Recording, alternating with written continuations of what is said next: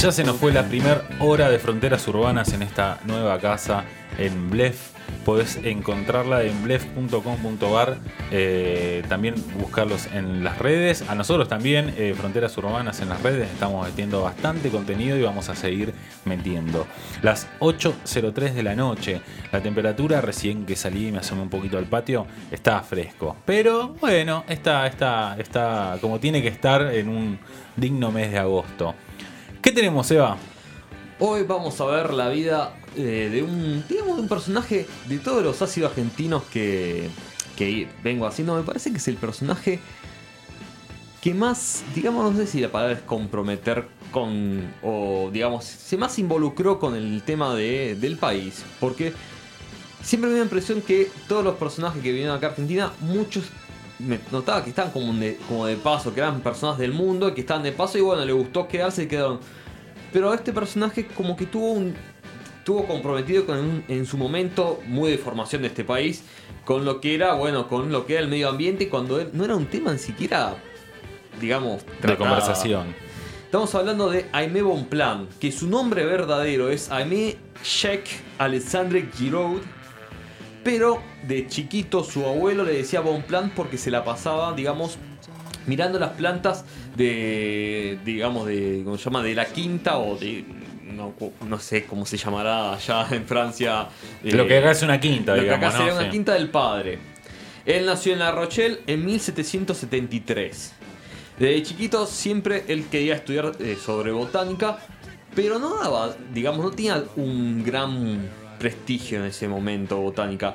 Así que bueno, el padre lo convenció y se fue a estudiar lo que sería cirugía naval. ¿Qué serían? ¿Operan a los barcos? No. En ese momento, como el gran negocio del mundo eran los barcos, porque estaba, digamos, el vaciamiento del continente norteamericano, se necesitaba mucho médico arriba de los barcos porque sufrían de muchas enfermedades, tenían que operar, eh, digamos, arriba del barco a los pobres Sí, con muchachos. todo lo que podía pasar Y adentro. el que sobreviva, el que sobreviva, digamos. Él se fue, desde muy chiquito fue un entendido muy de lo que eran los viajes, de la aventura. Él tenía una, un alma muy aventurera. Tanto es así que él se empieza a prestar como, digamos, como, como, eh, digamos, como... Sí, se me fue el nombre. de- ¿Por qué hablas así? porque me cuesta. como. eh, ah, bueno, se me fue el nombre de la cabeza. Como. Explícalo, no lo digas. Digamos, como te ofreces, ya que no hay nadie que se ofrezca, me ofrezco yo. Voluntario. Voluntario. Voluntario, Ahí ahí está. está. Muchas gracias a los, a los parteneres acá. Como voluntario para hacer expediciones a, a Egipto.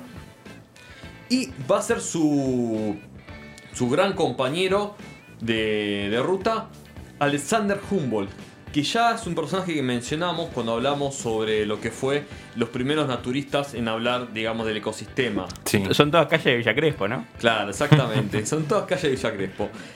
Señora. Cuando ellos se están por, eh, digamos, por embarcar hacia Egipto, le dicen, no, eh, como en ese momento estaba la guerra entre, digamos, eh, el reino de Francia e Inglaterra, había un bloqueo continental total a todo lo que sean los barcos eh, franceses. Sí. Es, para ese viaje los ajustos los había eh, reclutado el imperio francés. Y dicen, bueno, se cayó, no podemos viajar. Él logra convencer a Humboldt de hacer un recorrido desde París hasta España, hasta Madrid, recorriendo todos los antiguos monasterios. ¿Por qué? Porque en ese momento, eh, digamos, toda Europa estaba atravesando por el, espíritu positivista de la ciencia. ¿Qué quiere decir esto? Que ellos iban recorriendo personalmente y recolectando todas las plantas que ellos veían, las nombraban si no tenían nombre y las registraban. Y también lo que hacen es ir hasta los monasterios, porque antes la botánica era una cuestión más que nada de los monjes, y traduciendo del latín antiguo todas las aquellas plantas que no figuraban en la gran enciclopedia e imperial.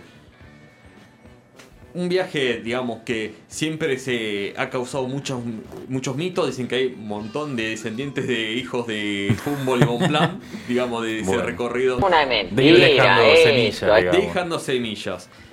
Ya en, est- ya, en, Fer- ya en España se reúnen con el secretario del que era Carlos IV le dicen, bueno, eh, sabiendo que ellos estaban haciendo esta investigación, dicen, mira, nosotros en América tenemos una enorme cantidad de, de- de mo- de monjes y monasterios que se están encargando de esto, pero en ese momento estaba sucediendo esto de tratar de deslindar de lo que es la religión de la ciencia. Entonces, el imperio español quería tener un control más reacio de lo que se estaba documentando en América de las especies porque ya le habían encontrado, digamos, el oro, es decir, digamos, estas plantas van a ser importantes para lo que era el futuro del imperio.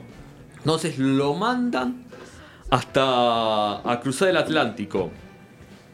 Ellos van a van a estar a bordo de la, de la goleta española Pizarro, van a llegar hasta La Habana, pero justo cuando estaban por por eh, desembarcar en La Habana se desata un conflicto justamente con Francia, entre España y Francia, y tienen que cambiar de dirección.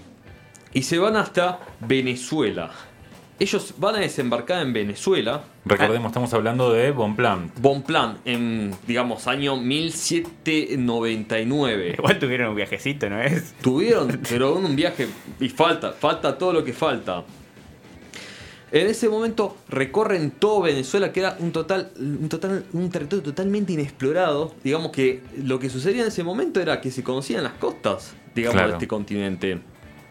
Ellos van a recorrer toda la cuenca del, Orinoco, van a ir hasta el Chimbonazo, van a recorrer eh, todo lo que sería la parte de la selva de Amazonia. Se van a, eh, van a llegar, inclusive van a ir a Mula, llega hasta la Amazonia con lo que el riesgo con lo que representaba con todas las tribus amazonas, con todas las cuestiones de enfermedades. Vuelven a Caracas, ahí su trabajo sorprendentemente eh, le llega eh, una invitación de entonces presidente Thomas Jefferson de Estados Unidos y ellos van hasta Washington y le van a mostrar a Thomas Jefferson todas las plantas que ellos estaban, eh, digamos, documentando. Claro. Ellos, eh, ellos quedan to- totalmente sorprendidos, repercute en Francia su trabajo y lo van a llamar para que ellos sean los curadores del Museo de París de Ciencias Naturales. Vuelven a- a París, pero tuvieron que volver en tres barcos. Porque van a volver con 60.000 ejemplares de plantas encontradas, digamos, indocumentadas de, digamos, de ese viaje de edición entre, desde Venezuela hasta Perú. Allá, eh, ya para esto ya era el año 1805, allá eh, en Francia, el mismo Napoleón va a nombrar a Bonpland como el jardinero encargado del Palacio Real. Cuentan que durante su estancia en el Palacio Real, en el Palacio Imperial porque él se declaró emperador, tuvo como un pequeño romance con la emperatriz Josefina. Razón por la cual eh, va, va a haber en principio... Todo por la ciencia, ¿no? Todo por la ciencia, estaba, estaba investigando nuevas flores. Digamos, ta- tanto que eh, en un momento en 1909, 1809, a Josefina la manda a mudar al interior de Francia, la saca del palacio del palacio imperial y a Bonpland lo deja ahí como vigilándolo, digamos. Claro. Hasta que en 19 en 1814 él acepta, digamos, tratando de escapar de esa situación de no saber si te van a fusilar o no. Él acepta una nueva invitación para viajar A cualquier lugar a de la lugar del galaxia. mundo. Sí. Él acepta una invitación para ir a exponer eh, sus conocimientos a, a, a Londres. Allá en Londres se contacta con una sociedad de masones que buscaba liberar a las colonias americanas. Bien. ¿Y quiénes son estos masones? Van a ser San Martín, San Martín, sí, van a ser. Rivadavia. Y, él- y ellos le dicen, bueno, estaría muy bueno que vos volvieras al continente am- americano, vos que sos un tipo que tiene chapa, que le dice, no, yo vengo a mirar las plantitas, y si ves algún fuerte español me lo anotás en un costadito en una servilleta, después me lo pasás. Claro. Y si ves algún cargamento de armas, pues también me lo pasás. Sí, sí. Esto no aparece oficialmente en ningún lado, pero todos los, digamos, biógrafos lo dan casi como un hecho. Esta Claro. reunión existió, está documentada, pero que él fue espía para lo que fue la logia lautada de la logia masón, que estuvo relacionada con la independencia americana, lo dan todos por un hecho. Que él estuvo trabajando como agente. Y bueno, él, bueno, él realiza este viaje. Eh, ahí también se reunió con Bolívar. Él le comenta del plan continental americano para la independencia. Y él empieza eh, a, a emprender su, su, su viaje hacia primero. Él tenía ganas de volver a Venezuela. Pero a él le recomiendan que vaya primero y pare en Buenos Aires porque ahí tenía que juntarse con el otro importante de, de- de este plan que era San Martín. Él llega en 1816 a Buenos Aires. Él ya estaba casado con una mujer eh, llamada Emma y sus dos jardineros que eran sus parteneres. Llega ahí a Buenos Aires, se codea con todos los nombres de todas las calles, Castelli, Paso. Él tenía ya la chapa de ser el jardinero imperial de, de, de- de Bonaparte, de Napoleón Bonaparte. Y ahí, en esa reunión le dicen, bueno, vos tenés que ir a, a apoyar a San Martín y tenés que hacer lo siguiente, tenés que anotar, tenés que infiltrarte, digamos, en la sociedad española de ese momento. Ah, re espía el chabón. En un momento, él llega, él, digamos, hace un recorrido por Buenos Aires y dijo, eso puedo esperar. Él va a realizar el primer parquizado, eh, digamos, en las primeras plantaciones de sauces de la, de la ciudad de Buenos Aires. ¿Vieron esos, ese parque que está, el, el famoso Parque Tais? Él fue el primero que lo planificó. Él lo, va, eh, él lo va a planificar, pero en ese momento no va a quedar como él lo planificó. Más adelante, hacia finales de décadas, toman, retoman ese plan. Y en ese momento, eh, digamos, él recorriendo, él ya, él va a herborizar todos los alrededores de Buenos Aires y se va a instalar en la isla Martín García. Y ahí va, va a encontrar eh, uno de sus primeros grandes amores, digamos, unas primeras plantas que va a ganar su obsesión, que es la yerba mate. Él va a estudiar la yerba mate, va a ser el primer científico que va a estudiar objetivamente qué es yerba mate, sus distintas variedades. Eh, la va a empezar a llamar como té del Paraguay. Ahí se viste que siempre hay como una pica aquí en si es Argentina o Uruguay. Es Argentina. No, es paraguayo. es paraguayo. Por lo menos él la va, va- la, la va a nombrar como té de Paraguay. Dice, y también lo habían eh, citado de varios lugares del, de- del resto del territorio.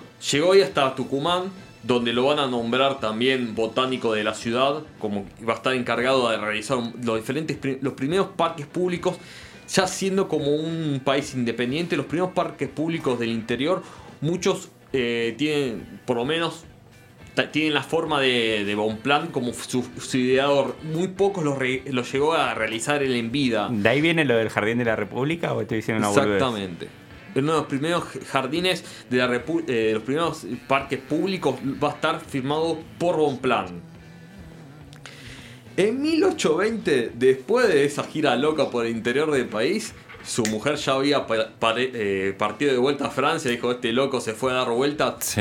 A él lo llamaban el gaucho a caballo. Porque el tipo, vos lo veías. Morral, caballo, y se iba a recorrer el monte él Sí, solo. sí, sí. En 1820, él decide embarcarse por el Paraná a recorrer toda la extensión del río hasta, hasta Brasil. Eh, en momento, él encalla en Corrientes y decide ahí fundar su primera plantación de yerba mate.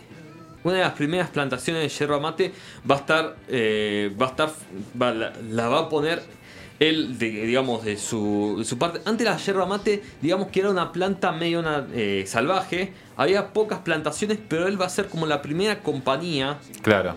así oficial, con papeles y todo, en producir yerba mate. Así a la venta, de tener un nombre bursátil, toda la historia. En 1821, la reciente creada eh, Universidad de Buenos Aires, que ayer cumplió 200 años y hicieron bastante ruido y escándalo por una ciudad que por una universidad que queda chiquita al lado de Córdoba, Nada, todo bien. Lo van a nombrar a él como uno de los primeros profesores ad honorem, es decir, los Claro. primeros- Eso, eso ya viene de, de lo de no pagarle a los docentes, viene de esa época. Claro, usted es tan grande que no necesita cobrar. Claro, sí, sí, todo. Dice, y bueno, y sus, y sus lugares en el mundo va a ser recién ahí en Corrientes va a crear la, la estancia de Santa Ana. ¿Qué pasó? Dice, en ese momento la República del Paraguay estaba gobernada bajo el excéntrico, y recalco la palabra excéntrico, José Gaspar Rodríguez de Francia, que lo llamaban el doctor Francia, que era un muchacho que había estudiado en la Universidad de, de Córdoba en su momento, era la más prestigiosa en ese momento, había estudiado eh, ahí y lo llamaban el doctor Francia. ¿Sabes lo que hacía el muchacho este? Si todas las cartas que le llegaban dirigidas a su nombre no empezaban su excelencia, las devolvía. Claro. Eso ya hablando un poquito del ego que tenía Sí, este sí, sí. Él se entera de esta plantación, de este célebre botánico que estás realizando ahí en Corrientes. Dice, no sé, quieren meter la mano en el bolsillo. ¿Por qué? Uno de los principales, digamos, eh, eh, elementos de exportación del Paraguay en ese momento, que todavía no, no, no va a llegar eh, esa gran fundición de hierro que va a causar después la guerra del Paraguay, era la yerba mate. Dice, acá nos quieren meter la mano en el bolsillo. ¿Y qué van a hacer? Va a organizar una escuadrilla de 300 hombres justamente la estancia de este de Bonplan estaba muy cerca de la frontera con el Paraguay. Se van a infiltrar de noche, van a invadir suelo argentino y después de matar casi a 20 empleados que trabajaban en la plantación, lo van a secuestrar a, a Bonplan.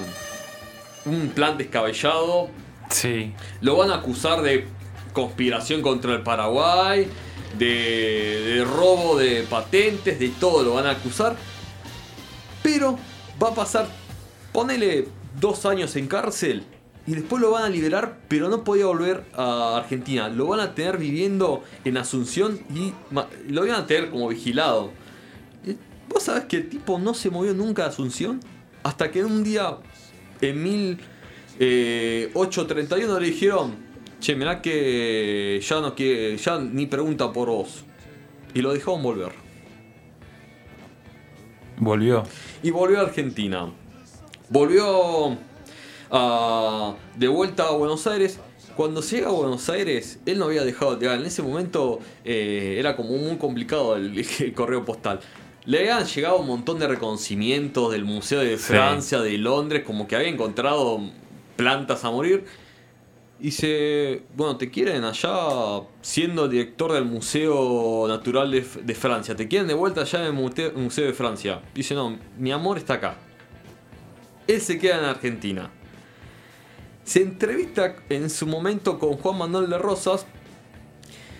Y él dice, Es como Forrest Gump, ¿no? Estuvo con todos los, sabés los nombres. pensando exactamente lo mismo. Y si en cualquier momento iba a meter Sí, a Menem tuvo. con- Amén. Y se de momento dice que como él que él entendió que no era buen momento para estar en Buenos Aires porque bueno, él digamos que no comulgaba mucho con la forma de administrar de Juan Manuel de Rosas. ¡Exijo respeto! Y en el momento lo que va a hacer, lo que siempre le nació. Él va a viajar de vuelta, va a seguir el río Uruguay, va a recorrer todo Uruguay a pie, todo el sur de Brasil a pie, obviamente documentando. Hay mucha mitología, obviamente también se dice que hay mucha descendencia de Sí. Bonplan por el sur de Uruguay, por el sur de Brasil. Y él va a volver. Sí, era, se decía que Un era un dandy. francés, la sabrá eh, un poquito en acento a la vida y bueno. y él va a volver en 1843. Va, va a pasar sus últimos años en, en Argentina. Ya tranquilo, ya sabía que no estaba para algunos eh, trotes. Pero va a recibir en 1847 una de las grandes eh, honores de, digamos, que se tenía en Europa, que era eh, la, la Orden de Caballero Real de Águilas Rojas, que era una orden que daba el rey de Prusia. ¡Aguantá! Él le pedían que vuelva a Europa, él nunca quiso volver a Europa. Y se la habían llegado por correo, pero se la, entregaron. Eh, aceptó de parte, nomás de parte del gobernador de Corrientes, eh, el cargo del de, de- de ser el director del Museo de Historia Natural de la provincia de Corrientes. Y a los 85 años se enfermó y murió en su plantación de yerba mate. No la esperaba la historia, honestamente. Fue. Es- no, no, y hay un montón de mitología más eh, que son especulaciones porque no hay fuentes fiables de, de eso, de encuentros con diferentes presidentes, digamos, más temprano. Con Rivadavia también se dice que se encontró, también con presidentes de. va, con reyes de Brasil, eh, eh, pre- eh, directores de Uruguay, en su momento había directorios. Claro. Se encontró con medio mundo, claro que era un científico famoso, era realmente una, una celebridad. Es una vida literalmente de novela. de ¿Qué tipo tiene? Totalmente. Y además de Forrest Gump, es duro de matar, porque tuvo un amorío con la esposa de Napoleón. Eh, Tuvo lo- el presidente de Paraguay lo quería matar. Y siempre fue zafando y se terminó muriendo de viejo, Decí digamos. que no, que Y no a los, existían- 80 Simbólico. a los 85, que en ese Decí momento que no existían todavía las enfermedades jodidas de, trans- de transmisión sexual. Existían algunas, no sé cómo, cómo habrá zafado, pero. Vaya a saber uno. La historia no- no de había mucha de sí en ese De Aimé momento. Bonplan. Ainebon Plant. Bueno, buenísima la historia en este ácido argentino del día de la fecha. Muy interesante. eh, Muy alocada. Muy, muy alocada. Grandes vidas que, que está bueno que, que- que las traigamos al aire de radio. Vamos con un tema de Divididos.